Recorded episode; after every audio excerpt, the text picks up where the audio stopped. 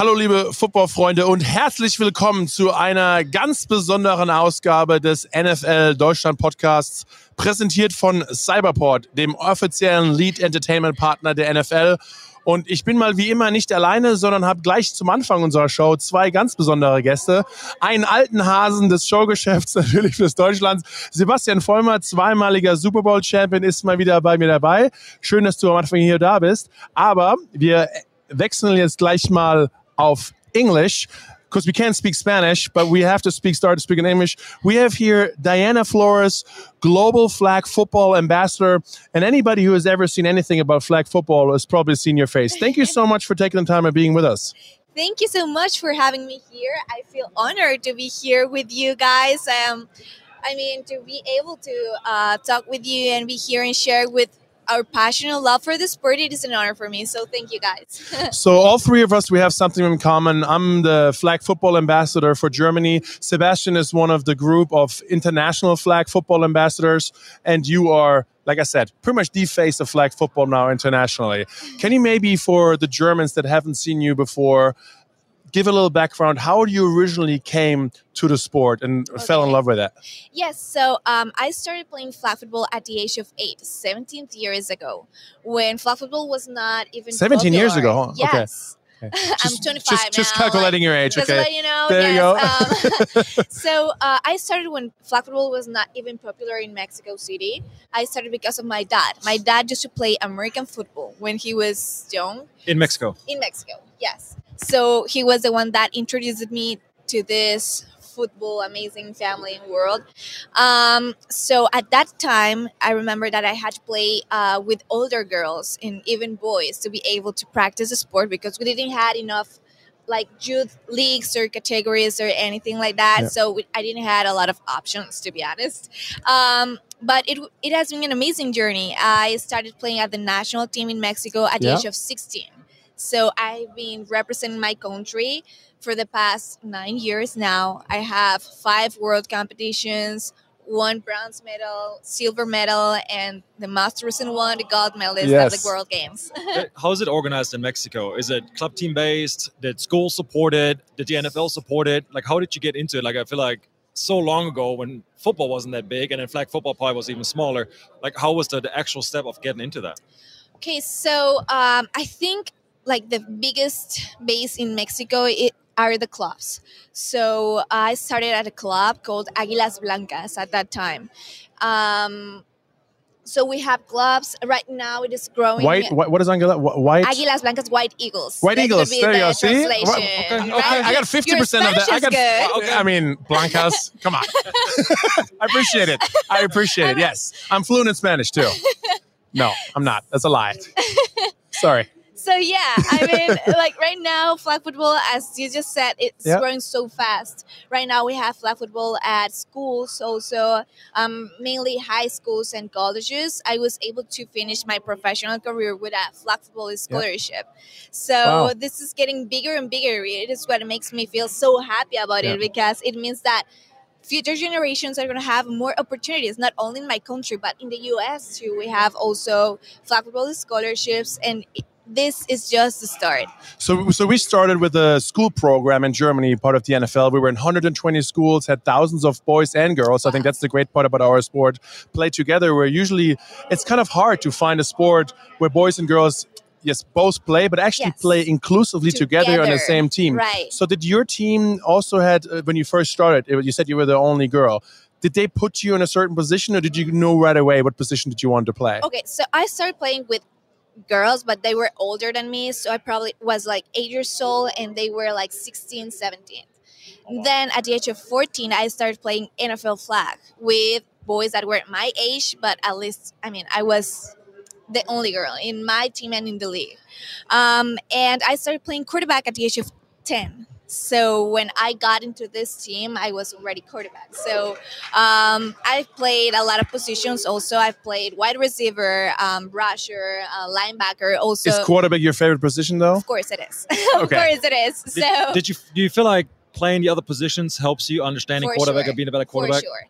I mean, I'm pretty sure that I couldn't be at my level right now uh, if I didn't get to try the other positions. And actually, I got to play them at the highest level also, like at the national team, at the World Cups. So I think it gives you like a better understanding of the game to know actually what is going on, not only to think as you, but as the person that is in front of you. Like, I, I really, it's really a genuine question here. So obviously you play with a club team, and you know you have a team built around you, and you get go through all season, and you build a chemistry, right? I've always wondered since I've never been on a team, like been on an All Star team, but not actually playing in the game. So if you become the quarterback, but you have, so now you're talking about the flag, uh, the games and all the success and, and the games you have won. How do you develop the chemistry? Obviously, football that's pretty big in those tournaments so quickly. That's a good question because I feel that it is always one of the hardest things to do, as you said. I mean, you can have a bunch of talent in a team, but if you don't have chemistry Yes. on the team, it is not going to work, even if you have the best players in the planet. Um, for us at the national team in Mexico, it was quite a process. Uh, we started like practicing kind of together for probably during all the pandemic. Uh, we were like trying to get ready for the World Cup, which was in 2021 for, for Israel. So we got there, we won silver medal. Then we got a lot of uh, a little bit of changes in the team uh, and the players. Then got a train for six months more till we got to the World Games. And Okay. um, I think even if you're the best player on earth, you gotta have this mentality of open yourself to get to know your teammates and even be vulnerable on the field with them. I think that we underestimate to be vulnerable with our team because we you, always you always want to show the strengths and everything, but actually yes, also you can do football. anything that yes, you're good espe- time. especially in like we played mostly or only tackle football, so we always want to act like a bunch of tough guys all the time. But actually saying sometimes, and we learned it even from our coaches. Now uh, there's some sentence the coach always said: "If we win."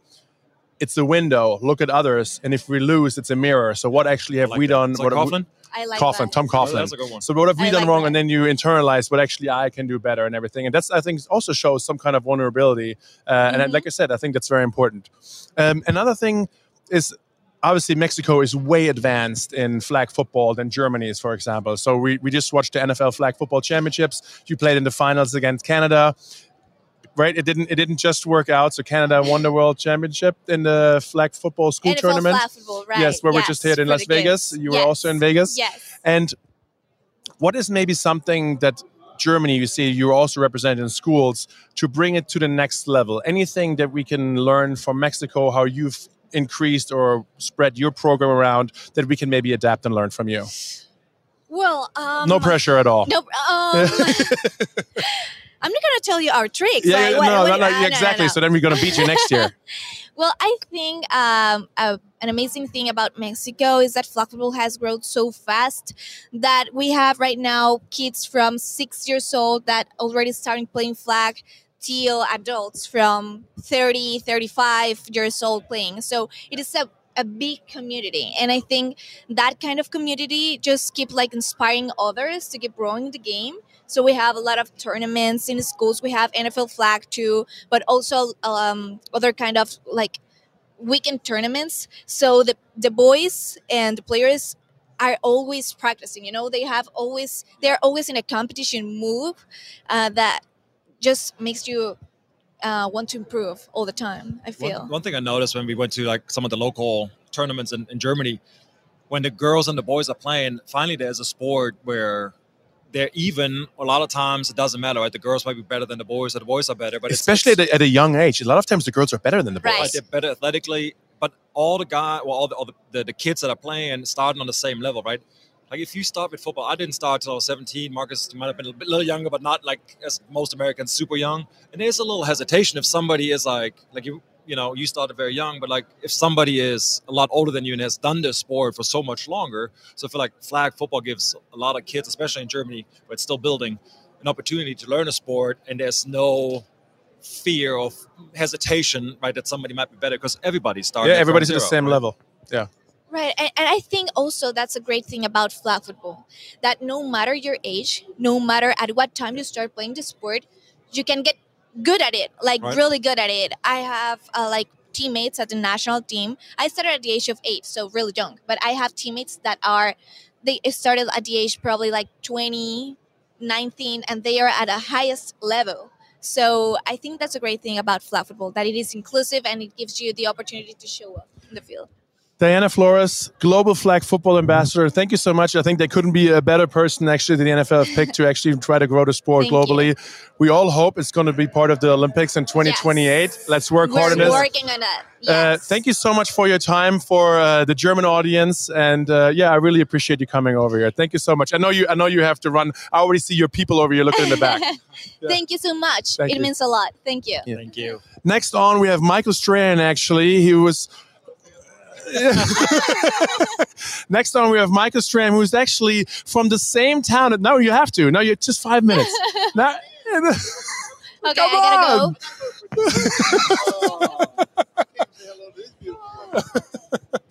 How are you, baby? Ah, So, Sebastian, das ist das Gute an der Super Bowl-Woche. Man weiß nie, ehrlich gesagt, wen man hier trifft. Wir hatten gerade Diana Flores, Global Flag Football Ambassador, und dann kommt wahrscheinlich einer der größten US-Stars dort dabei, Michael Strahan. Yep. Äh, und alle sind einfach gut drauf und coole Leute, oder? Super Bowl Woche. It's a big reunion, man. Like, I mean, we're pretending we're working, but we're just hanging out in this huge building and everybody's talking Super Bowl. It's not bad. Und weißt du eigentlich, dass äh, Mannheim, Germany ist ein deutsches Football-Powerhouse, weil sie, sie Oh. produzieren einfach große New York Giants-Größen wie Michael Strahan oder, oder, oder ich Äh, selbst, oder? Das Gleiche. Ja, das Gleiche, gleiche ist kann man auf die, äh, äh, Tier, äh, also auf die Schule direkt, also nicht auf Houston, aber auch in Houston selber, also ein anderes College, aber auch in Houston Ja. gegangen. Äh, und wir haben gegen ihn den Super Bowl verloren, von daher, whatever. Have a seat, my friend. How we doing? Und wenn wir schon mal ein paar... Strahan, are you? Is that what's going on? Well, you're exactly following Diana Flores, Michael Strahan, and Oh, now that you. too. That's, Okay, that's man. not bad. Come on, So we now we're switching again into English real quick, and now I'm sitting here with uh, obviously Sebastian, a two-time Super Bowl champion, and you have one, right? One, yeah, And a one-time Super Bowl champion. yeah, not bad. Uh, yeah.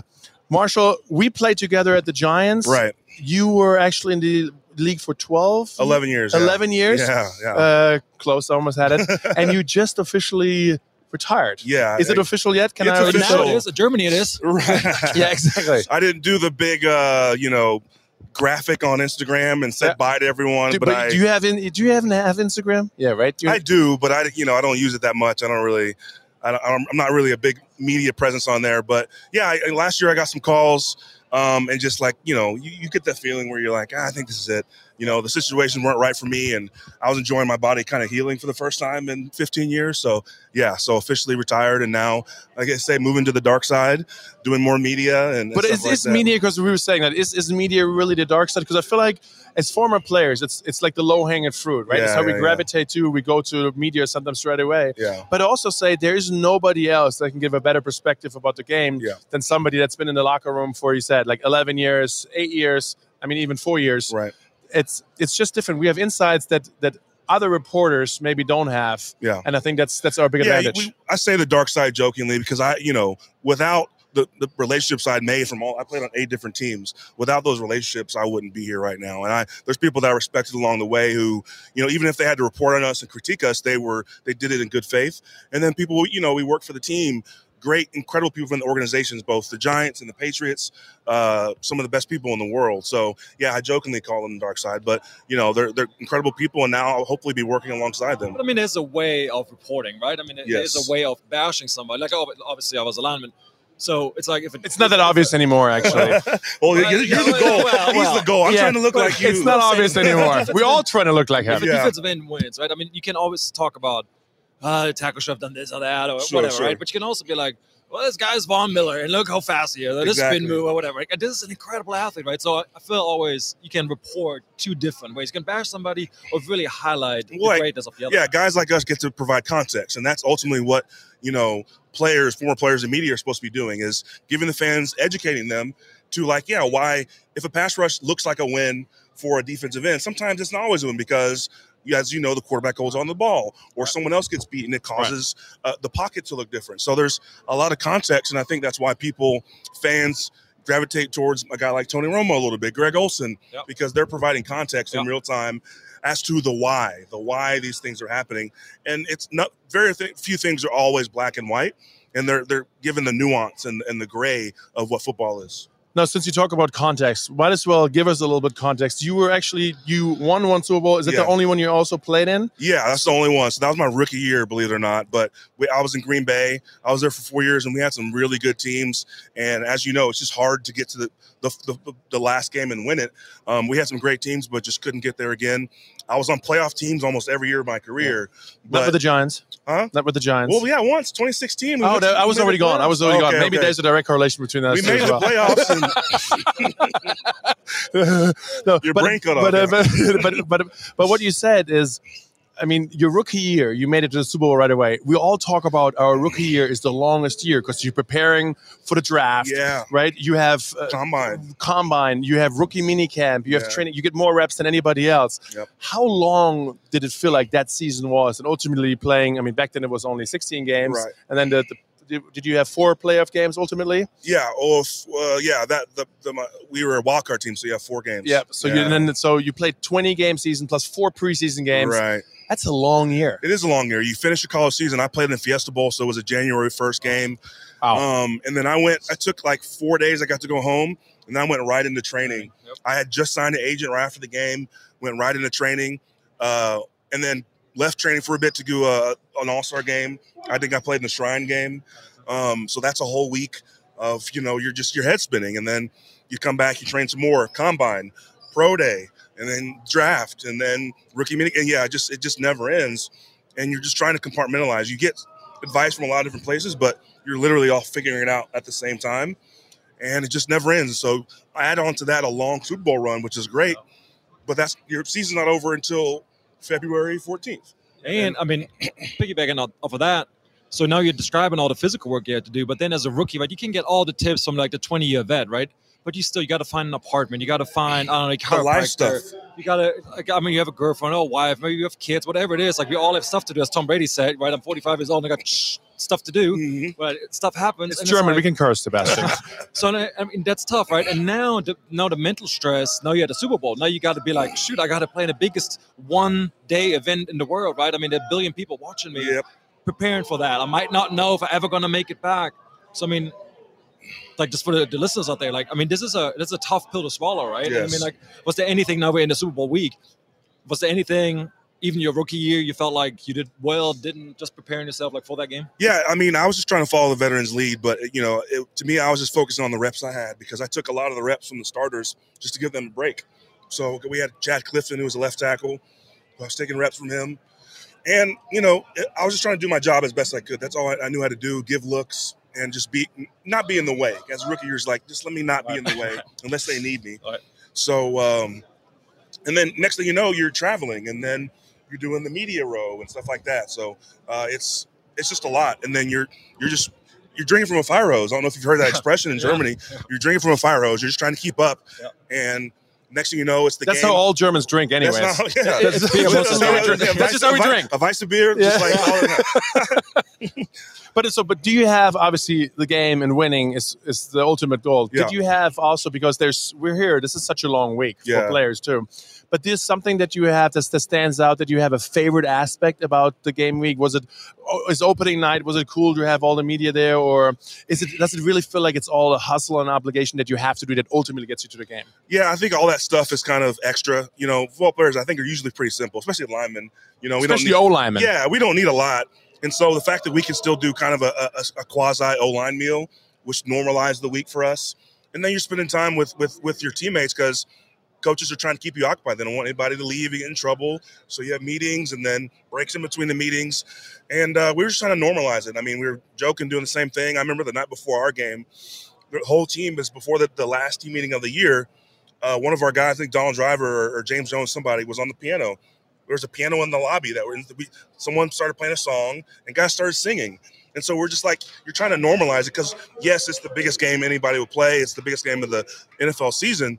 But for us, it's still football, and we have to do the same things that we've been practicing all year. Did you- So that was pretty cool. Did you feel like you prepared more? Like I always get asked the question, like what changes Super Bowl week versus a regular week? And I always say, and even Bill asked me that before. No, you had the position coach ask. Yeah. I was like, so what are you going to do different this week? And I told him no, and he's like, really, you want me to go to Bill and tell him you're not going to do anything different? I'm like, well, no, my, my I was like, well, why would I prepare game one against the Buffalo Bills less or any differently Yeah, than yeah, now, right? I mean, so I, but was there anything like you did that felt like you like I don't know, Outside of, you know, else out of it? body stuff, I, I probably, you know, you know, stretched a little bit more just to like tune into your body. And then I think what I did was I looked at the fringe of the the roster for, you know, there are times where you got surprised in your le- in your in your career Mm. by a pass rusher Yeah, that's good. Who just you didn't get a lot of Oh, lot I like that. So on. true. So I just. I Because just you always look, you always look at the starters and it's I like, yeah, you, the you know everybody's I look moves at the and too deep, and then if they're a nickel, if they move around and stuff like that. But at the, there's guys in that's why you fringe who- play 11 years in the NFL. Well, the, yeah, the guys who play special teams who they might want to throw in there in a certain situation. So it, it ended up not me- mattering, but that was the one thing I probably changed. And um, I think moving forward in my career, I did pay more attention to the guys who are on the fringe of the roster because teams would sign a guy on a Wednesday and Yeah. we, we got the scouting report on Monday. Yeah. And so you're like, oh man, who is this guy? I don't, Yeah. I know nothing about his moves and his style, whatever. So that was it. That was the only thing I changed. Yeah, yeah. Marshall, I know you're you're a busy guy, like all the all the big shots here Yeah, during the time. yeah, no, right. no, I'm, I'm serious. You are. So I really appreciate you coming by, you, uh, guys. giving some insights about your experience from Super Bowl week, from your 11 year career. I don't know if we made breaking news here that you're retired, but at No, least we no, made breaking news in Germany. Yeah. Yeah, thank you so much for having your time, and uh, yeah, it's always good seeing you. It's good friend. to see you guys. I'm, I'm glad to see you are doing well and uh, embracing your, your, your German culture and bringing the NFL to, to Germany. It's All right, incredible. you you will have to come to one well, of the listen, games in I, Germany. was, I wasn't going to bring it up. I was going to let you bring it up, but there I'm, you go. I'm jumping in their suitcases. I'm going to the NFL Germany games. Let's go. Patriots this coming year, right? The? Patriots are playing, and the Chiefs are both playing. oh man, I got to be there. So we'll talk about that. So yeah, the Patriots. That's your old team. You can do my that. old team, and you know he was there forever. I was on there for a year, but I'm I'm, I'm definitely going to the game. That's I all the things I heard about the game this year.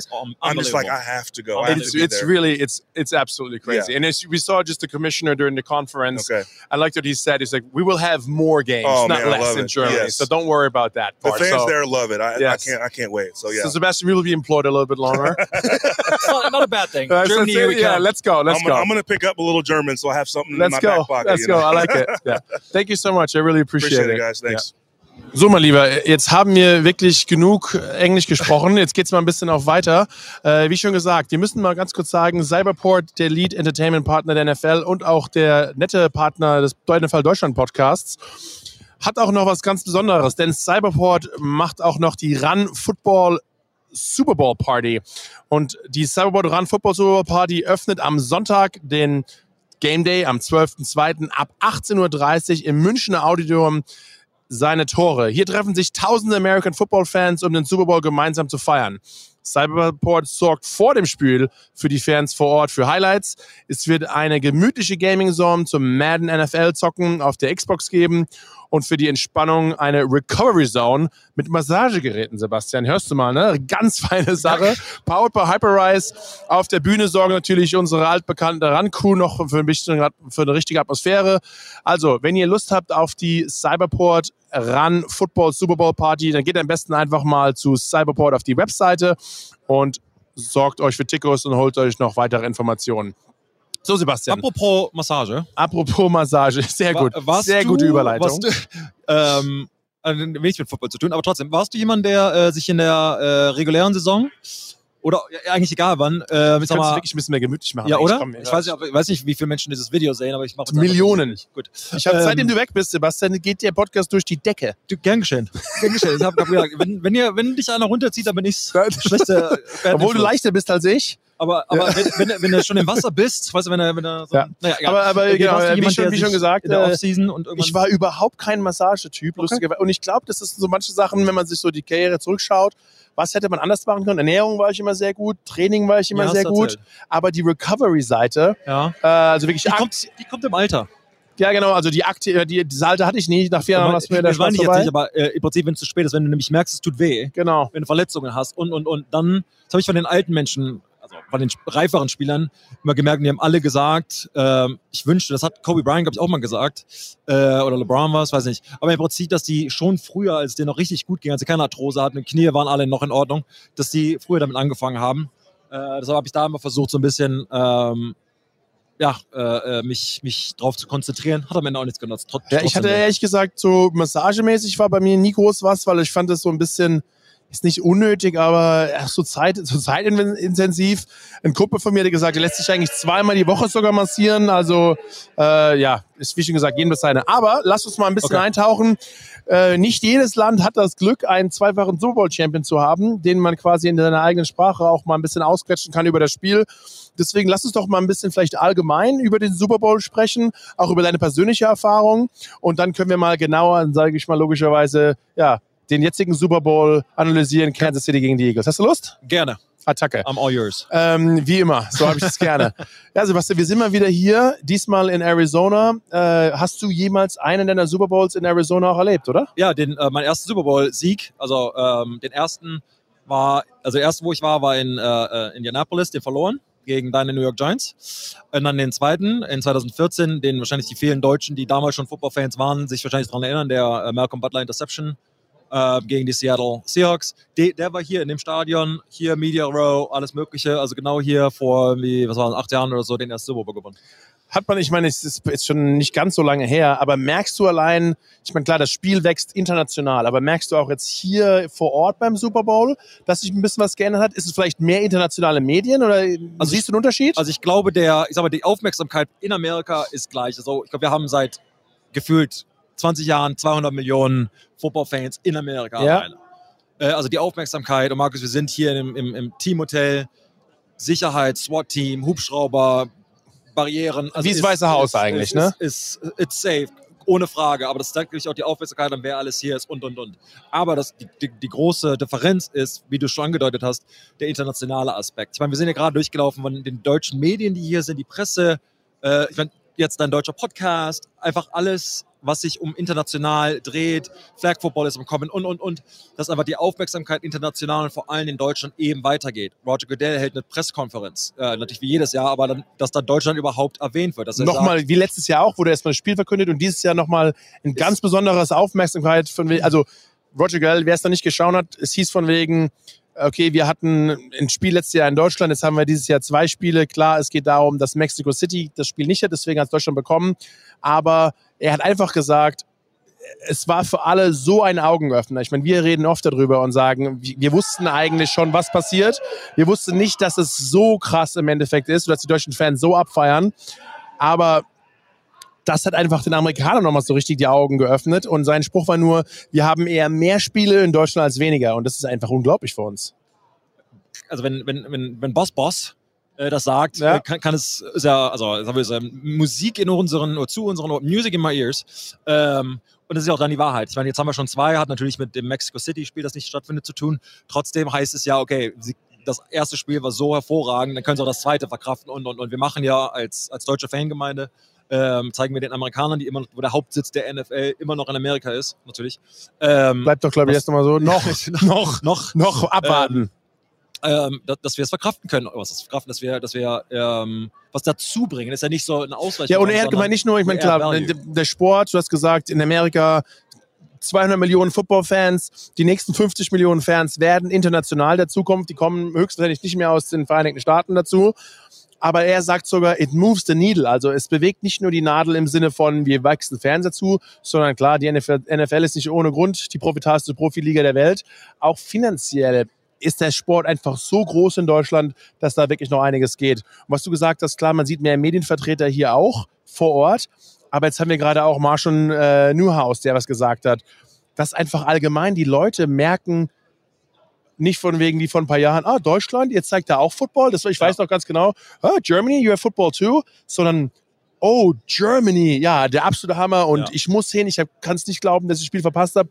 Ich finde das eigentlich so die krasse Veränderung, dass es so eine Aufmerksamkeit auch bei den Amis bekommen hat. Und was ich halt äh, oft ähm, gefragt bekomme und dann höre und seitdem ich diese Frage bekommen habe, worauf ich mich wirklich konzentriere, was ich gut finde, ist das folgende, dass im Prinzip nehmen wir den Amerikanern ja Spiele weg und sie freuen sich drüber, dass ihr Sport, ihr Nationalsport international wird, dass andere Nationen sich auch daran freuen, dass ihr Sport wächst, da ist keins, wie könnt ihr nur und so weiter, sondern wir haben gerade mit Marshall nochmal gesprochen, sagt, ich komme auf jeden Fall, sie wollen auch, wollen dann ins Ausland gehen, wollen, wie ihr Sport da aufgefasst wird und, und, und. Es ist eine, wirklich eine globale Liga und die immer noch weiter wächst. Und jedes Jahr Markus, wenn wir hier über den Super Bowl gehen oder ein Event oder Pro Bowl, wo du letzte Woche warst, ähm, man merkt es einfach, man sagt, wir sind immer noch am Anfang, obwohl es wächst jedes Jahr und jedes Jahr ist neu und mehr und 20% Wachstum und, und, und.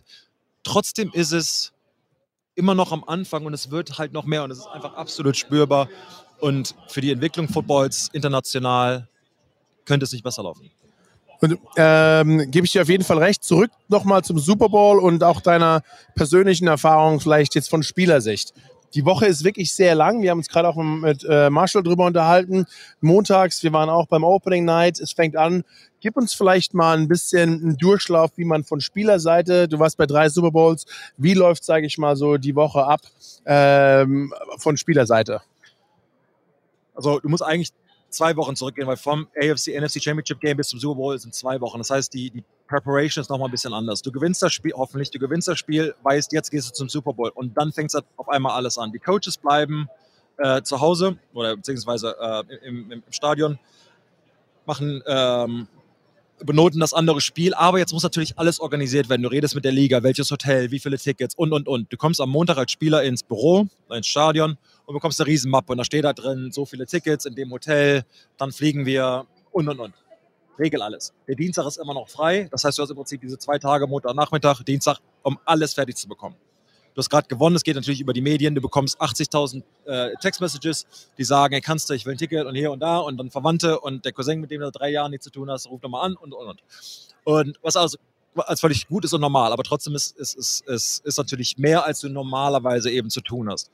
Dann wurde uns immer gesagt, okay, in dieser ersten Woche versuchst du alles unterzubringen, was äh, irgendwie nichts mit, der, mit dem eigentlichen Spiel zu tun hat.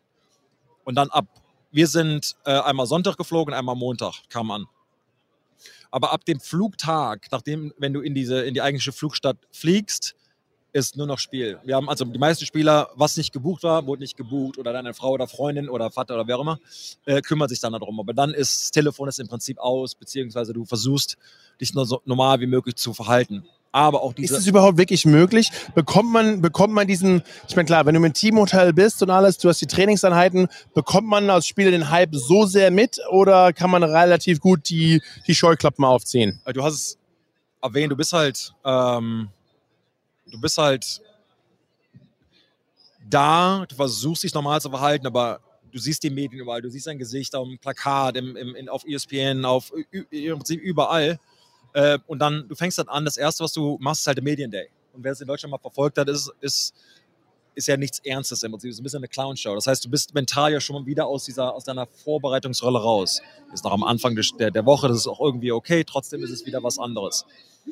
Wir haben uns halt wirklich sehr abgeschottet. Du kannst natürlich auch als Spieler, vor allem wenn du im Super Bowl bist, jetzt nicht einfach durch die Straße laufen, es sind voller Fans und du wirst erkannt und generell, du kannst nicht einfach äh, so rumlaufen. Das heißt, du bist halt die ganze Zeit im Hotel und versuchst dich halt so, so weit wie möglich normal vorzubereiten. Aber wie du es erwähnt hast, diese Ablenkungsgefahr ist halt so hoch. Was wir gemacht haben, Fernseher war aus. Auf allen Fernsehern lief nur continuously das Spiel des war das, war das wirklich von den Patriots so organisiert? Ja. Sogar, dass ihr nicht zu Hause euch die ganzen Medienberichte, weil wir haben jetzt schon ja in der, in der normalen Game Week, in der regulären Saison heißt es, okay, lest nicht irgendwelche Nachrichten durch. Aber das Gute ist, die Reporter müssen ja über alle Spiele berichten. Also man hat vielleicht mal ein, zwei Sachen, die dann über dein jetziges, über das Spiel kommen, über dich kommen. Aber in der Superwoche berichtet jeder einfach nur über dieses Spiel und dann kommt automatisch, geht es um dich oder geht um dein Team und vielleicht auch deine Positionsgruppe. Also das ist schon nicht einfach, ehrlich gesagt. Äh, richtig. Und ähm, du willst halt nicht von außen her, ich sag jetzt mal, gehypt werden wenn du sagst, okay, der ist der beste Tackle und er blockt jeden und er kann gar nicht, dann gehst du halt mit einem, ich sag jetzt mal, mit einem dicken Kopf da irgendwie ins Spiel und dann wirst du versaut oder versohlt und dann, äh, ja, war nicht. Oder die, die bärschen nicht für den ganzen Woche und sagen, ja, okay, der Tackle hat überhaupt keine Chance, weil Von Miller, bla, bla, bla. Und dann gehst du da mit, mit ähm, ohne Selbstbewusstsein ins Spiel. Das willst du halt auch nicht. Du willst halt diesen Außen, diese Influ, diese ja, Influence, die, du, die, du, die die Medien haben können und werden, willst du versuchen eben auszubilden. Das ist alles leichter gesagt als getan, weil die sind halt überall und ähm, aber du versuchst diese Routine irgendwie zu belassen und was wir eben gerade mit Marshall gesprochen haben, wir eben auch. Du gehst halt nicht raus, das heißt, du hast mehr Zeit, die Familie ist auch irgendwo anders abgeschottet. Auch nicht im gleichen Hotel? Definitiv nicht im gleichen Hotel. Ähm, es gibt ein Spielerhotel, dann ein Familienhotel und dann nochmal, ich sag jetzt mal, ein Freundehotel. Freundinnenhotel. Genau. Äh, wo du sagst, wir hatten einen Spieler, der äh, nach Hause geschickt wurde. Weil er zu viel. Weil äh, er seine eine Frau mit auf sein Zimmer genommen. Man absolut keine Frauen im Zimmer, also als, als, als Ja, Regel. ja. Ähm, ja, und dann wurde er nach Hause zu seiner Verlobten geschickt. Oh, wow. Oh wow, good guy. Not. ähm, Ja, das musst du auch erst mal erklären. Ich wurde rausgeschmissen, weil ich hatte eine Frau im Zimmer, aber ich war doch gar nicht da. Ja, du. Ja, Äh, na gut, anderes- anderes Thema. Äh, ja, ähm, aber ähm, versuchst halt, wie gesagt, dich da normal zu, zu irgendwie vorzubereiten. Nicht, nicht immer einfach. Trotzdem, die Zeit, die du eben hast, verbringst du dann mit extra Filmwatch, mit extra, vielleicht nochmal eine Massage, nochmal irgendwie ein Chiropraktiker oder am Ende spielst du dann Karten mit deinen Freunden. Ich glaube, dann gibt es nochmal Positionsspezifien in Tom Brady oder der Quarterback. Wenn ihr jetzt hier Fernseher macht, alle reden über Hurts und, und Mahomes. Ja. Diese Positionen haben natürlich noch viel mehr Druck zu verkraften als, als ein Offensive Lineman, sind wir mal ehrlich.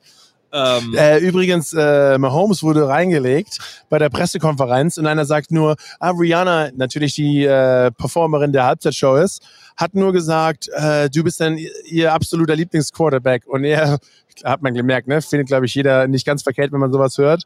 Aber es hat halt nicht gestimmt. Und das, das, fand ich halt, das, fand ich halt, das fand ich eigentlich schon ein bisschen eine Art. Das ist nicht ganz so nett.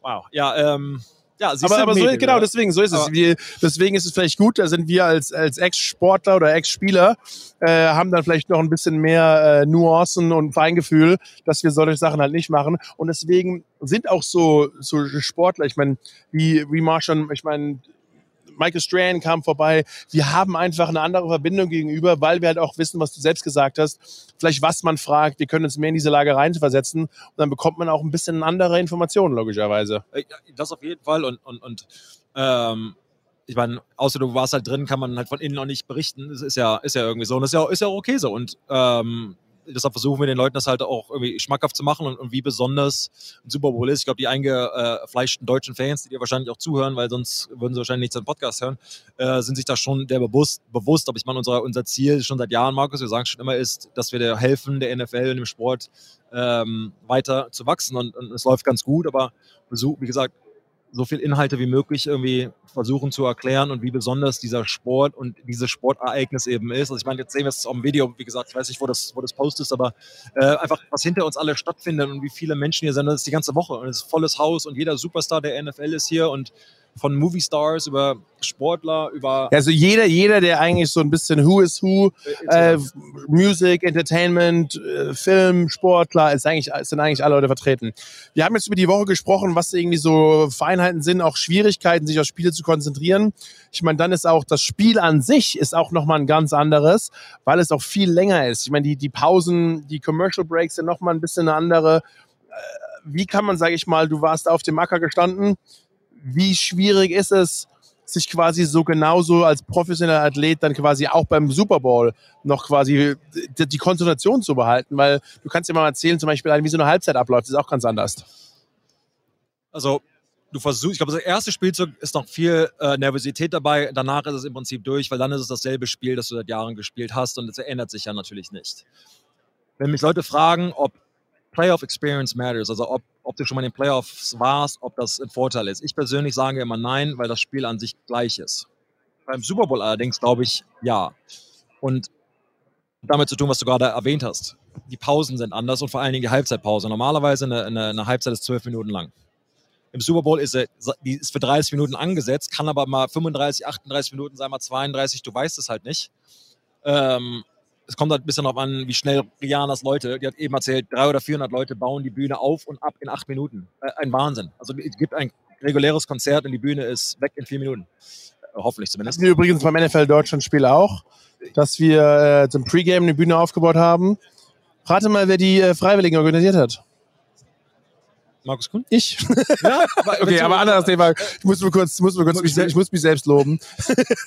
aber, ist, aber jetzt, äh, das Aber das sind wirklich Leute, die machen sowas freiwillig und die werden ein paar Tage vorher müssen die das Ganze trainieren. ist Wahnsinn. So ein Ding aufzubauen ist einfach kom komplett verrückt, ehrlich ja, und dann, gesagt. äh, dann äh, macht das mal falsch und dann der ganze Super Bowl äh, ist irgendwie 15 Minuten später, Ja. dein Teil irgendwie hingefallen ist. Keine Ahnung. Aber ihr sitzt währenddessen in der Bühne und wenn wir schon äh, über Super Bowl sprechen, dann können wir gleich noch einen nächsten Gast nach vorne holen. Ja, ja, Alex. ja, ja. Ach ja, du. Ja, du. ja perfekt. Hallo. Komm, komm, komm rein danach. Ja, Okay. alles klar. Ähm, Und ähm, Ja, aber wie schon gesagt, du hockst normalerweise während dem Training, du weißt ganz genau, die, die Halbzeit ist relativ kurz, du kannst gleich nicht mal kurz pinkeln gehen, wirst eine kurze Teambesprechung haben und wirst gleich wieder rausgeschickt. Genau. Aber jetzt, Markus, wenn du mal überlegst, also normalerweise die Halbzeit abgepfiffen, es dauert zwei Minuten, bis du, bis du in, in den Lockerroom drin bist, du gehst kurz aufs Klo, du holst dir was zu trinken, dann ist Offensive Defensive Meeting, dann Head Coach und dann äh, ähm, gehst, gehst du quasi wieder raus beim Super Bowl, jetzt gehen wir davon aus, okay, die Defense, ihr, ihr, ihr spielt, ihr hört mit der Halbzeit auf, ihr seid eine halbe Stunde schon, also nicht Spielzeit, sondern eine halbe Stunde echte Zeit, spielt, wenn jetzt die Halbzeit 35 Minuten, dann seid ihr wieder auf dem Platz. Das heißt, ich könnte seit 90 Minuten nichts gemacht haben. Da, wenn man irgendwelchen Sport gemacht hat, 90 Minuten zu sitzen. Ist eigentlich komplett verrückt. Also wer, wer, wer, wer performt denn auf diesem Level ohne quasi mit so einer langen Pause. Also es gibt kein anderer Sport, der das eigentlich machen muss. Genau, und das ist, ist, ist mental richtig schwer. Oder auch, ich meine, wenn man physischen Sport ausgeübt hat, im Fußball ist es wahrscheinlich ähnlich. Du sprintest, du sprintest und dann sitzt du für eine Stunde und dann stehen wir wieder auf. Wir kennen das irgendwie alle. Bist du so, oh, ja. nee, ganz schön steif. Ähm, ja, das Blut, das Blut sagt sich wieder. Andererseits kannst du nicht die ganze Zeit das Aktivitätslevel so hochhalten, genau. weil dann bist du irgendwie auch K.O., kriegst du ja auch nicht hin. Und was bei mir als das Gefühl hatte, wenn ich das Gefühl hatte, die Pausen, weil ich war, äh, bis in meinen letzten zwei Jahren war ich jetzt kein Starter und dann äh, kriegst du, sag ich mal, da ein paar Snaps und dann du kommst auch in so einen gewissen Groove rein, ja, ehrlich gesagt. Oh, ja. Und auch das Adrenalin ist irgendwie hoch und die Aggressionen sind irgendwie da. Und die wären, also erstmal vor dem Spiel das Ganze hochzufahren, ist eine Sache, aber die wären im Spiel zu halten oder hoch und runter zu fahren, weil du kannst jetzt auch nicht vier Stunden lang irgendwie, irgendwie voll aggressiv sein. Das geht ja auch nicht wiederum, weil das, das macht dich auch wieder mürbe. Also es ist, ist, das sind so gewisse Nuancen, die, glaube ich, unterschätzt man manchmal. Absolut. Und wir haben das trainiert. Also ähm, zum Beispiel der. Ah, okay. Ähm, also du, wir hatten anderthalb Stunden Training. Ich glaube, es war an einem, es war sogar in Perth, muss an dem Mittwoch äh, oder Donnerstag gewesen sein. Und dann Bill pfeift ab und es war so, ja, komisch, so mittendrin. Sagt er, okay, jeder setzt sich hin denkst halt, wer die Pages schon mal kennt, ist halt so, nee, also hinsetzen geht schon mal gar nicht und ruhig und äh, gehen generell, also du läufst halt von Drill zu Drill, gar nichts. Und dann alle fragen so ein bisschen so, nee, wir setzen uns jetzt eine halbe Stunde hin. Und bist halt so völlig perplex. Aber dann, okay, jetzt steht mal wieder auf. Hat er, ist es so die typisch Bill-Variante, hat er euch davor gewarnt oder war das natürlich, Nö, ne? Natürlich nicht. Klar, er hat mit seinem Coach abgesprochen genau. und ihr folgt einfach fleißig, genau. was, ich, was ich mir das so wahrscheinlich überlegt habe, ein paar genau. Tage lang. Und dann realisierst du halt zum ersten Mal und dann, was er damit, und dann musst du uns wieder wahr machen und, und, und. Aber da musst du halt mental einmal durch. Und du willst dich halt im Super Bowl selbst nicht damit auseinandersetzen. was wir dann gemacht haben, beim Super Bowl, wir saßen, wie gesagt, selbe Besprechung, zwölf Minuten, das ist alles gleich geblieben. Dann haben wir uns kurz hingesetzt, 15 Minuten oder so, und dann hatten wir noch 10 Minuten circa. Und du weißt es ja auch nicht genau, wann du wieder aufs Spielfeld kommst, weil, wie gesagt, Bühne. Äh, und dann haben wir High Knees und Buttkicks und so, alle 55 Mann in der Umkleide gemacht. Also vom, vom Strength Coach hat uns wieder warm gemacht. Und dann gehen wir auch als Vorbereitung. Nein, nicht als äh, Vorbereitung. Okay, okay, aber das war dann beim, beim Spiel, sorry, ja. Ähm, aber er wollte damit quasi ausdrücken, dieses, hey, ihr könnt euch nicht eine halbe Stunde lang hinsetzen und dann denken, okay, wir können jetzt einfach wieder hochfahren, sondern es ist wichtig, dass wir uns A, mental drin bleiben und B, äh, körperlich wieder hochfahren. Und ich glaube, das hat dann auch bei unserem ähm, Gewinn gegen die Falcons, bei unserem Comeback auch geholfen, dass wir aus der Halbzeit ready to go waren. Und ich will jetzt nicht sagen, dass die Falcons nicht bereit waren, aber da war mit Sicherheit von der Performance, hat man ja gesehen, ein Unterschied zwischen den Patriots in der zweiten Halbzeit und, und den ja, Falcons. Also, hat man, ja, hat man in der Performance, hat man leicht gesehen. Äh, obwohl, ich meine, die Falcons waren es auch bereit, die haben direkt nochmal einen Touchdown gemacht. Trotzdem. Ja, aber, aber ich glaube auch einfach, einfach die, was wir vorhin gehabt haben, trainiert zu haben, die Anspannung und die Aufmerksamkeit durch Höhen und Tiefen so lange hochzuhalten, was man im Endeffekt gemerkt hat, dass wahrscheinlich, klar, die Falcons kamen nochmal aus der Halbzeit und dann, dann haben sie wirklich gedacht, okay, ja. wir haben jetzt nochmal gepunktet. Ja. Es steht 28-3, da kommt eh keiner mehr zurück, ja. Nee, aber ja, so war es halt nicht, weil die Patriots einfach nicht bis zum Ende nicht wirklich aufgegeben haben. Genau, und dann ähm, Shane Vereen haben wir eben auch gesehen und, und, und, und ähm, White und so weiter. Und äh, Julian Edelman, der Catch, also alle haben performt und du weißt ja nicht, wenn when your number is called, right? Wir wissen ja nicht, wer auf einmal und die Offensive Line muss blocken, Defense, äh, Druck ausüben und und und. Jeder muss halt seinen Teil dazu beitragen. Und klar hilft es natürlich, einen Tom Brady zu haben. Wie jetzt, wenn wir jetzt mal auf, auf, auf diese Woche vorschauen, wenn man zwei Quarterbacks hat wie Mahomes und Hurts, ähm, auf wen verlässt du dich? Auf beide in dem Fall. Also kurze Antwort sind beide hervorragende Quarterback. Hurts jung, jünger als, als Mahomes. Ähm, trotzdem jetzt mal eine Frage an dich. Ähm, mit welchem Quarterback oder, oder ja, will ich gar nicht so fragen. okay, ich finde gut. Wir steigen, wir steigen jetzt genug über den Background. Lass uns das Spiel mal ein okay. bisschen auseinandernehmen. Äh, es geht um den Super Bowl. Ja. Mit welchem Quarterback würde ich quasi ja. bevor ziehen. Ja. Äh, als allererstes sage ich mal wieder für die NFL schreibt die besten Stories überhaupt. Ähm, zum ersten Mal, dass zwei schwarze Quarterbacks Ja. im Super Bowl stehen. Sowas gab es auch noch nie. Wirklich cool, auch sowas zu sehen. Und dann auch noch zwei junge, sehr junge Quarterbacks. Ich meine, Mahomes hat man hat schon das Gefühl, der ist schon eine Ewigkeit in der Liga. Der ist ja 27, der Kerl. Ähm, hat das Gefühl, jedes Jahr im AFC Championship. Ja. War jetzt auch schon mehrere Male im Super Bowl. Und da muss ich sagen, allein von der Quarterback-Position, Jalen Hurts gefällt mir sehr gut. Mir hat er damals bei Alabama gut gefallen, weil ich immer gesagt oder gesehen habe oder öfters mal auch auf Social Media, dass wenn Alabama manchmal jetzt gegen nicht ganz so die Top-SEC-Teams gespielt haben, haben die die einfach komplett der blew him out, sagt der Motto. Also waren irgendwie bei 20, 30 Punkten geführt und Jalen Hurts hat dann nicht mehr gestartet, die haben ihre Backups spielen lassen. Dann hat Jalen Hurts nicht diese Raps bekommen, die er normalerweise, sage ich mal, im Game der bekommt und ist deswegen noch bei den Alabama in den Kraftraum und hat quasi noch eine richtige Trainingseinheit nochmal rein. Und da habe ich gedacht, okay, der eine oder andere wäre schon irgendwie wieder irgendwie auf die nächste Uni-Party und hätte Halligalli gemacht. Aber das zeigt schon mal sein Mindset, wie der von Anfang an, sage ich mal, als College-Spieler sich schon so professionell verhalten hat. Das hat mir einfach sehr gut gefallen. Deswegen glaube ich, dass er auch deswegen in Philadelphia so erfolgreich ist. Aber jetzt, wenn wir rein die Quarterback-Position anschauen, ey, muss ich sagen, ist einfach Mahomes über die nächsten Jahre und in der Vergangenheit einfach der Quarterback und wirklich, wenn Tom Brady ist zurückgetreten. Wir wissen noch nicht ganz, was Aaron Rodgers macht. Ich habe nur gehört, er geht jetzt vier, drei Tage lang in ganz in eine Dunkelkammer, ja, um sich selbst zu finden. Der Typ ist echt irgendwie anders drauf. Ähm, aber Mahomes in, dem, in diesen Spielen oder einfach, ich glaube, wenn man sich seine Bilanz anschaut, allein im November und Dezember verliert er eigentlich überhaupt keine Spiele. Und deswegen sehe ich von der Quarterback-Seite Mahomes vorne. Wie es, obwohl ich sagen kann, was das Team betrifft, sehe ich wieder anders. Aber jetzt gehen wir erstmal zu der Quarterback. Was sagst du dazu? ähm, sehe ich sehr ähnlich, ohne dasselbe zu sagen, was du gerade gesagt hast. Das Einzige, was ich noch dazu adden würde, dazu dazufügen würde, ist so Mahomes, ich glaube, es ist sein 93. Spiel, vielleicht sind die Zahlen nicht ganz richtig, und 90 davon war er äh, entweder führend oder äh, zurückliegend bei einem Touchdown. Also der ist halt ein Typ, der nicht, ist no blowout, blowout win mit, mit, mit ihm. Ich glaube, die einzige Chance, nicht die einzige, die, die Chance oder wo die ähm, Eagles, der Gameplan muss sein, ein Quarterback wie Mahomes kannst du im Prinzip nur schlagen. Ist dasselbe mit, mit Brady, Peyton Manning, solche Quarterbacks. Wenn er A auf der Seitenlinie ist, also nicht spielt, also das jetzt nicht verletzt, sondern Sprich, die Offense bleibt auf dem Feld. genau, also äh, über die, Offen Die- die also gegnerische- Offense gegnerische bleibt Offense auf dem Feld, und ja. so weiter. Oder er sitzt auf seinem Popo. Das heißt, viel Druck auf die Defensive Line. Ja. Sie haben 70 Sacks, drei höchste in der NFL-Geschichte. Wenn sie noch fünf Sacks im, im Super Bowl dazufügen, haben sie die, die meisten äh, Sacks in der NFL-Geschichte. Heißt, Als, als Team. als, ja? als Team ähm, das muss die Strategie eben sein. Trotzdem gebe ich dir absolut recht. Er scheint, obwohl der noch ein sehr junger Quarterback ist, Mahomes scheint er trotzdem immer irgendwo oben dran zu sein.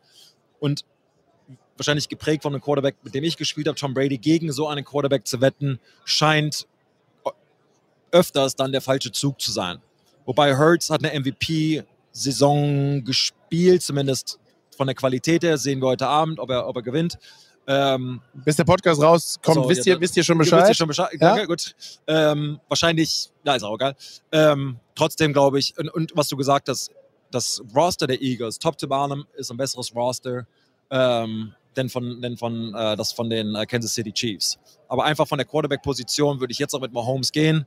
Ähm, aber die Eagles haben eine absolute Chance und mit beiden Quarterbacks kannst du nur gehen. Die Chiefs würden natürlich sagen, Mahomes, mit dem will ich gehen und die Eagles sagen, es gibt keinen besseren als Hurts. Und so soll es am Ende auch sein. Die beiden, best, beiden besten Teams stehen im Super Bowl. Ich meine, das ist das, that, that's the beauty of it. Ja, ja, genau so ist es auch.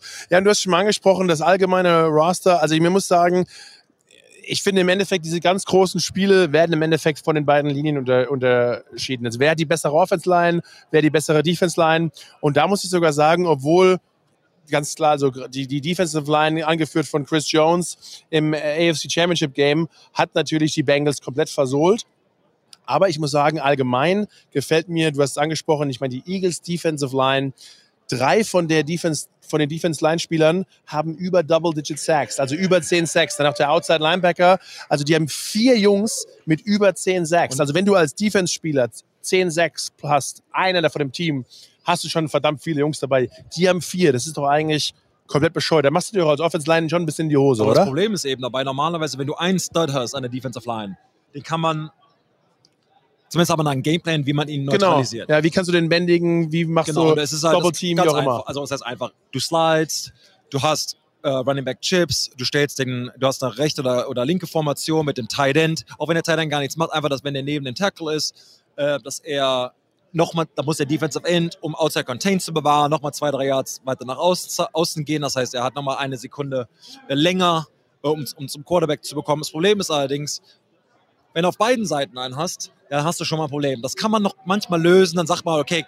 der Running Back geht über die linke Seite, der Tight End über die rechte Seite. Ja, wenn du jetzt aber noch einen Innenspieler hast, ja, was machst du denn dann? Also du spielst ja nur in der I-Formation, hast du einen Fullback, der gerade ausläuft, der Halfback geht nach links. Ja, ja, und ja, aber dann haben sie auch, ähm, die kommen ja auch nur in diese guten Third-Down-Situationen, Ja, genau. weil sie einfach eine Dame Sue und wir haben ihn jetzt an äh, meinen alten Mitspieler Linville Joseph, Ja. der größte, stärkste Mensch, den ich jemals in meinem Leben kennengelernt habe. Wirklich, also der Typ ist einfach also ein, ein Haus, ne? Also einfach, der ist einfach, der Typ ist wahrscheinlich knapp zwei Meter groß, locker 150, 160 Kilo. Ja, ich würde eher sagen, der ist 160 Kilo. Ich, ich durfte ihn, glaube ich, im Super Bowl 2012 glaub ich, mal blocken. Ja. Was klar, glaube ich. Und ja, ist ein Haus. Ähm, ist halt Jetzt auch schon seit, ich glaube, elf oder äh, zwölf Jahren in der Liga. Wahnsinn. Ähm, also wirklich, das ist einfach unglaublich. Und auf der anderen Seite, auf der Offensive Line, deiner Position, die Kansas City Chiefs sind eine gute, eingespielte Unit, haben auch einer mit, ähm, äh, ja, einer, einer der Top Guards, sage ich mal, äh, mit dem Start. Tooney? Äh, ja, mit Tooney, genau, mein alter NC State und auch dein bei den Mein- Patriots, äh, dein alter. Und er gewinnt auch noch Super Bowls übrigens. Also egal. Er ist Also, nur wieder richtig viel bezahlt, jetzt Oh ja, gewinnt er das auch. Super Bowls, läuft, läuft bei ihm. Aber mir, mir gefällt trotzdem die Eagles Offensive Line in der Mitte mit Kelsey. Ich meine, Jordan Malada, auch ein International Guy, deswegen. auch, also talking about a house. Genau, groß und starker Kerl. Der Typ ist einfach von nochmal ein ganz anderes Level. Ähm, mir gefällt da auch die, die Offensive Line der Eagles besser als die Offensive Line der Chiefs. Okay, eine Frage hier. Ah, Das, vielleicht kannst du das mit deinem Defensive Line Mindset beantworten. Reden, also alle Medien reden über die Defensive Line der Eagles, zu Recht. Die Kansas City Offensive Line vor ein paar Jahren wurde versohlt. Ist mittlerweile eine komplette andere Offensive Line. Glaubst du, dass der Unterschied zwischen Defensive Line der Eagles und Offensive Line der Kansas City so groß ist, dass sie den Unterschied machen können?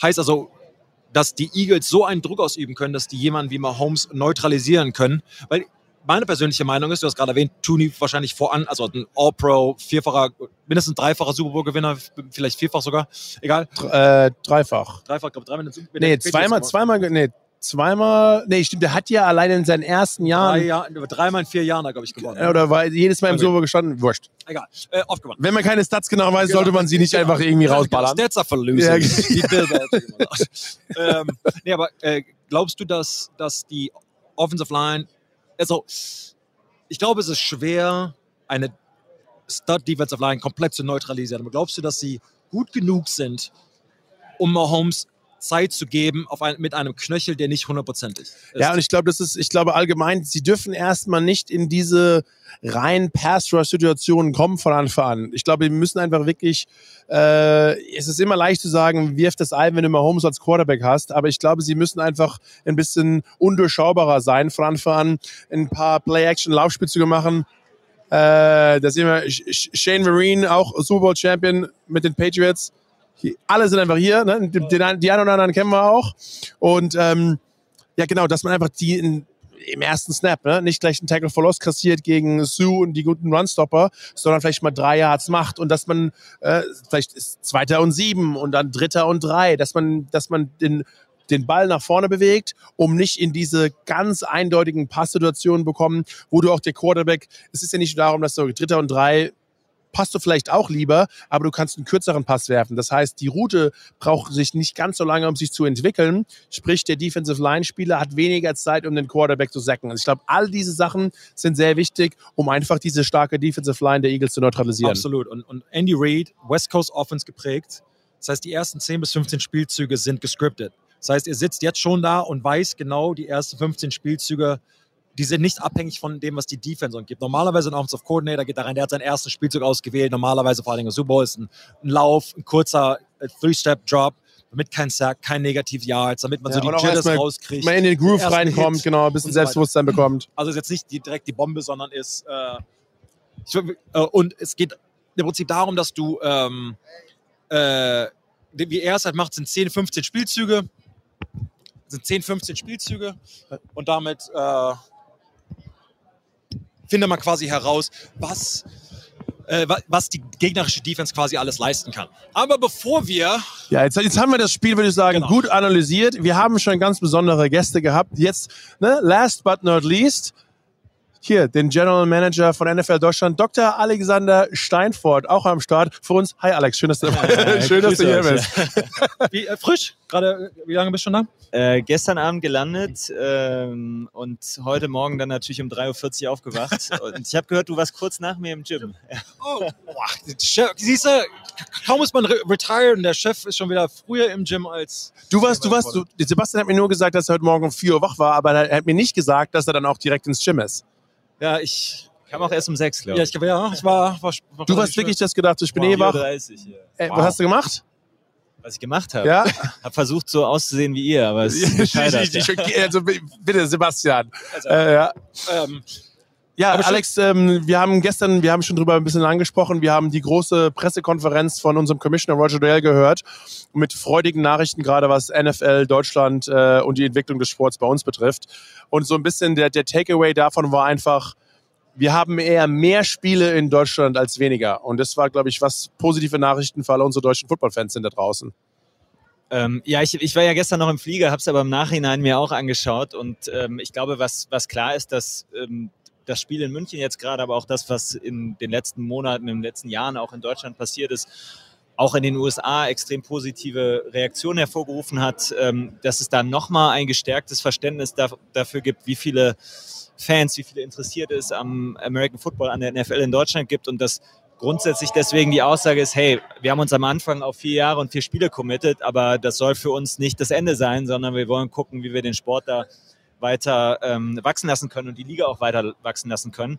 Wie das dann am Ende genau aussieht, ja, ich glaube, das ist jetzt äh, eine Diskussion für die, für die nächsten Jahre wahrscheinlich. Ähm, und ja, das, das werden wir dann spätestens äh, sehen, wenn diese ersten vier Jahre auslaufen.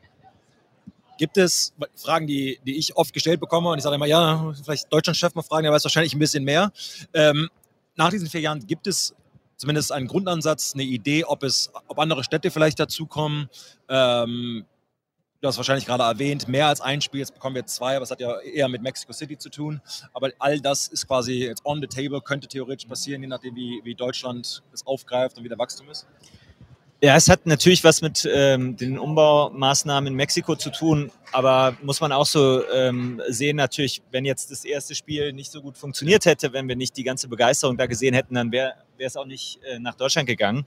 Ähm, und was jetzt in, in vier Jahren ist, ähm, das werden wir sehen. Wir haben auf jeden Fall erstmal uns auf die beiden Städte committed und haben auch gesehen, dass das extrem gut funktioniert hat in München, aber sind da auch sehr, sehr zuversichtlich, dass das ähm, gut in Frankfurt funktionieren wird, weil wir da einfach schon in einem ähm, extrem engen Austausch sind. Und Du, sorry, du sagst gerade Frankfurt, kann man, kann man schon sagen, weil es gab, ich weiß, es gab Breaking, Breaking News aus Deutschland. Äh, wer da manchmal so als berichtet, wissen, wissen die mehr? Kann man, kann man schon sagen, es wird sicher vielleicht Frankfurt München geben oder ähm, also die wissen, die wissen nicht mehr. Ich hab, war auch überrascht zu sehen, welche, welche, mit, welchem, mit Teams- welchem Selbstbewusstsein welche- da reportet wurde? welche Teams und an welchem Tag äh, gespielt wird, das, ja, das können wir nicht bestätigen, weil es auch einfach noch nicht feststeht. Also es gibt ja immer den Schedule Release ungefähr im Mai und ähm, wir haben ja einfach noch einen, haben einen sehr umfangreichen Prozess, den wir da durchlaufen mit, äh, mit den Städten, mit der Bundesliga und ähm, da haben wir noch nichts, was wir, was wir verkünden können, aber ähm,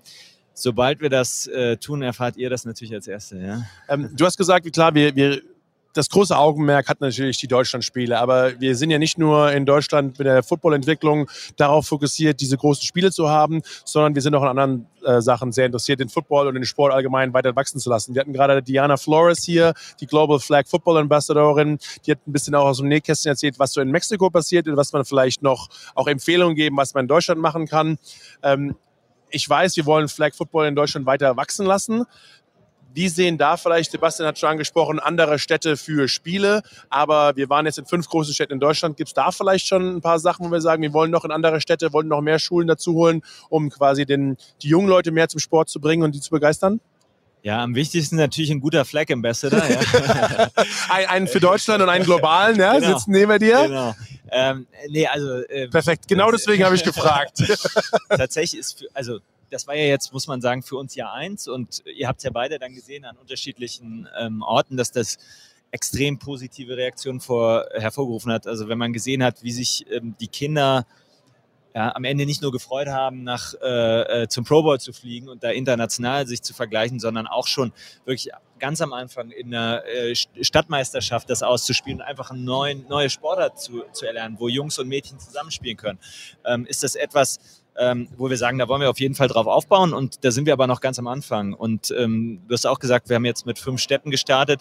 Wir sind jetzt gerade in der Planung für ähm, 2023 werden auf jeden Fall die Anzahl der Schulen erhöhen und werden ähm, relativ sicher auch nochmal ähm, einen Standort dazu nehmen. Ähm, haben noch nicht ganz entschieden, wo Mannheim, das Mannheim? Ma- Mannheim, äh, vorneweg. Äh, ja, ist noch, ist noch auf der Longlist. Oh, Ähm, oh, wow, okay. aber ja, okay. ähm, ja, also äh, ja, tatsächlich für uns geht es darum, das eben ähm, so gut es geht ähm, auszubauen. Wir haben natürlich auch nicht unendlich Budget, aber wollen da auch einfach smart mit umgehen und wollen gucken, wo können wir einfach den größten ähm, Impact generieren, wo können wir die meisten Kinder erreichen, wo, wo, wo können wir auch nachhaltig Entwicklung schaffen, ja, weil für uns geht es ja nicht darum, die alle nur einmal aufs Feld zu stellen. Dann probier's wieder mal aus und dann machst genau du's. sondern eigentlich dann auch mit zu moderieren, den Übergang in, ähm, ja, in den Verein vielleicht oder irgendwie in eine Struktur, wo sie das auch dauerhaft spielen können. Gibt es, ähm, das gerade erwähnt, also im Prinzip sind das ja alles Projekte für Grassroot-Programme, Kinder früh an den Football zu binden. Und die NFL sagt ja, wir sind vor allem in Deutschland nicht one and done. Wir sind das ganze Jahr über da, klar mit dem, mit dem Deutschland-Office, äh, mit dir on the ground, das, das, das ähm, ja, Deutschland in der Community in Deutschland quasi, äh, das ist die NFL in der Community in Deutschland weiterlebt. Gibt es weitere Programme, über die du schon reden kannst? Wir haben eine NFL Academy in London zum Beispiel oder einfach Dinge, die vielleicht noch nicht konkret sind, aber die, sagen wir mal, potenziell in Deutschland passieren, außerhalb des Flag Footballs? Ja, auf jeden Fall. Also du sagst es gerade, dass äh, Flag Football ja wirklich Grassroots ist. Da geht es darum, Kinder, die vielleicht auch vorher noch nie Sport getrieben haben, die anderen Sport gemacht haben, überhaupt erstmal in den ersten Kontakt zu bringen. Am Ende, wenn wir so aufs große Ganze gucken, geht es für uns natürlich zum einen darum, mehr Kinder, Jugendliche, Erwachsene für den Sport zu begeistern, aktiv, passiv, wenn sie es anschauen. Aber klar, auch immer so mit einem, anderthalb Augen darauf zu schauen, wie schaffen wir es, den nächsten Sebastian Form oder Markus Kuhn in die Liga zu bekommen. Und da bist du natürlich an einem anderen Level, wo du ansetzt, wo du sagst, ja, auch Fleck wird da perspektivisch eine Rolle spielen, ja. Derjenige, der damit mal angefangen hat, hat mit Sicherheit eine höhere Wahrscheinlichkeit, das weiterzumachen. Aber auch diejenigen Talente, die vielleicht jetzt schon einen guten Stand haben, den äh, ja, wir sprechen immer so von diesem äh, ja, NFL Pathway, wie kommen wir da rein? Und ihr kennt es dann ja, ihr seid ja die Experten, ihr Bei kennt's uns nur war das eher auf eigene Faust. Es ist nicht einfach, Ja. deswegen da das zu unterstützen, ist ein, ein riesen Augenmerk. Ja, also genau, wir sind da ganz eng mit den ähm, Kolleginnen und Kollegen, ähm, hast du auch gerade gesagt, die die ähm, Academy in, in, ähm, in ähm, UK betreiben, im Austausch zu gucken, wie schaffen wir es noch mehr, die deutschen Talente zu identifizieren, für die das vielleicht auch ein Weg sein kann und darüber dann eben an die Colleges in den USA. Aber darüber hinaus ja, haben wir auch einen, einen regen und intensiven Austausch mit, mit Verbänden, mit Ligen in Deutschland, um auch da einfach nochmal mehr ja, Zusammenarbeit und, und Talent Development anzustoßen. Gibt es Und, da, sorry, wir haben ja gesagt, die, äh, die UK hat ja die Academy, wo wir haben in dem inoffiziellen NFL Championships hatten wir noch ein äh, europäisches internes Finale, äh, Deutschland gegen UK und wir können sagen, wir sind aus Las Vegas als europäischer Meister, ja, sind wir, sind wir hervorgezogen und das heißt ja vielleicht, vielleicht brauchen wir einfach eine Academy in Deutschland bald, um unsere, um unsere deutschen Talenten in die Pipeline zu bringen. Aber als, als Europameister. also, also als, als amtierender Europameister ist das Mindeste, was wir erwarten Ja. könnten. Aber sorry, Sebastian. ja, ja, alles gut, ähm, sorry, den roten Faden verloren, aber um dann aber vielleicht bei dir nochmal anzuknüpfen. Ähm, bei uns war es noch, ich glaube durch, Hel durch, durch Hilfe von anderen Menschen, die irgendwas in uns gesehen haben und aus, aus dem Guten ihres Herzens versucht haben, uns zu fördern.